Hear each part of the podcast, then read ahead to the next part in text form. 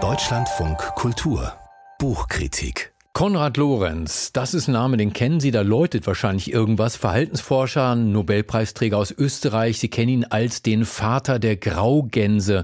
Ein bärtiger Naturfreund. Auf Bildern sieht man ihn gern in Begleitung einer Gans, die ihm auf Schritt und Tritt folgte.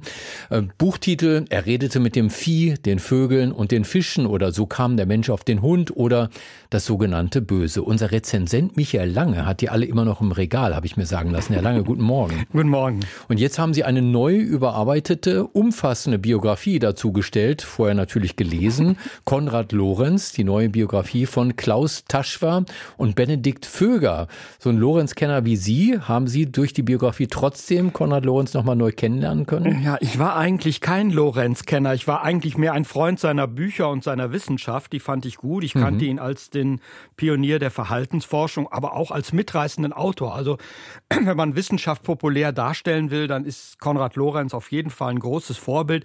Und natürlich dieser sympathische Gänsevater und äh, Tierfreund, der war bei mir durchaus positiv besetzt. Und dann habe ich so nebenher gehört in den letzten 20 Jahren, dass er eben auch Nationalsozialist war. Aber ich hatte den so ein bisschen als Mitläufer, naja, das war eine Verfehlung zu jüngeren Zeiten, äh, einfach beiseite gelegt. Und jetzt habe ich mich intensiv damit beschäftigt. Einmal mit einem Roman, der letztes Jahr rausgekommen ist und eben jetzt mit dieser neu überarbeiteten äh, Biografie. Und da steht äh, Lorenz immer noch, sag ich mal, als sympathischer Gänsevater da aber gleichzeitig auch als, äh, ich will mal sagen, selbstverliebter Selbstdarsteller, der wirklich auf jeden Trend aufgesprungen ist und auch in Richtung Eugenik und Sozialdarwinismus, also durchaus das Recht des Stärkeren propagiert hat. Und das äh, äh, war mir zum Teil neu, dass er das wirklich auch den, den Nationalsozialisten gewissermaßen eine theoretisch-wissenschaftliche Grundlage geliefert also hat. Also Konrad Lorenz als Führer der Gänse. 480 Seiten äh, hat dieses neue dicke Buch, stehen denn da wirklich wirklich neue Enthüllungen drin oder wird da nur altes Zeug neu aufgewärmt? Also Enthüllungen würde ich jetzt nicht sagen. Ich würde sagen, für viele ist es neu, für viele, auch äh, Biologen, die wussten das nicht so genau. Aber es werden eben Hintergründe deutlich. Zum Beispiel, dass sein Ansatz, Mensch und Tier zusammenzudenken, in der damaligen Zeit so ungewöhnlich war, äh, dass sich viele dagegen gesträubt haben. Das waren vor allen Dingen die Konservativen oder auch äh, die Austrofaschisten, wie sie genannt wurden, die katholischen Austrofaschisten, die äh, vor äh, vor Hitler in Österreich das Sagen hatten, die wollten von dieser ganzen Biologie nichts wissen. Und das hat Lorenz geprägt. Er sagt, warum weigert ihr euch, die Wissenschaft zur Kenntnis zu nehmen? Menschen sind Tiere. Und die Nationalsozialisten, die waren offen für so etwas. Die, die sagten, oh, das passt vielleicht in unsere Ideologie.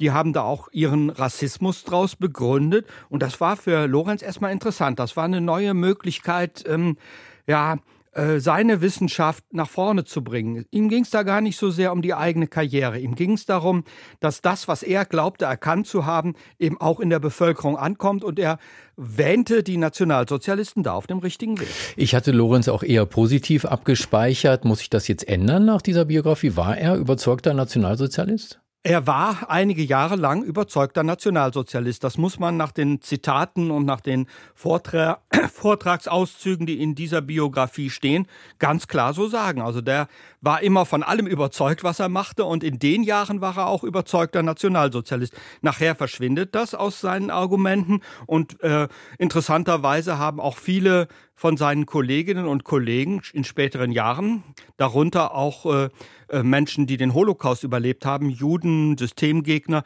die haben ihm das alle verziehen, weil er einfach so ein ja, sympathischer, scheinbar naiver Mensch ist. Mhm. Aber äh, es gehört beides zu diesem Menschen, Konrad Lorenz, und der hat ganz sicherlich auch viele Irrwege beschritten. Und die wissenschaftlichen Leistungen des Nobelpreisträgers Konrad Lorenz, wie wird das dargestellt?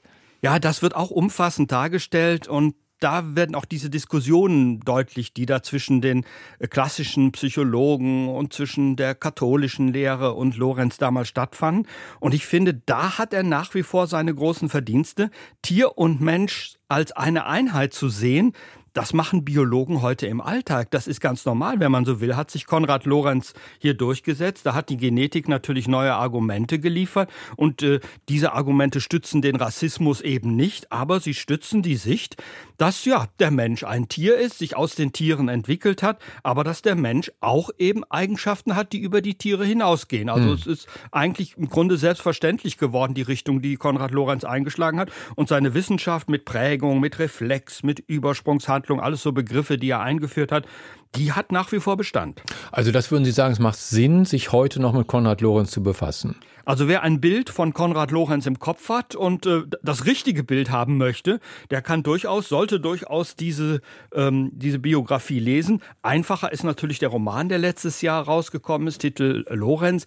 Der macht die Persönlichkeit auch sehr schön deutlich, liefert aber nicht so viele Fakten und interessante Zitate. Also wer ein bisschen tiefer einsteigen will, würde ich sagen, für den ist diese Biografie ein gutes Buch. Michael Lange, herzlichen Dank über die neue Biografie von Konrad Lorenz, die er jetzt ins Regal stellt zu den anderen Lorenz-Büchern. die Autoren heißen Klaus Taschwa und Benedikt Vöger. Im äh, Czernin Verlag ist das Buch erschienen, 480 Seiten, kosten im Buchhandel 32 Euro.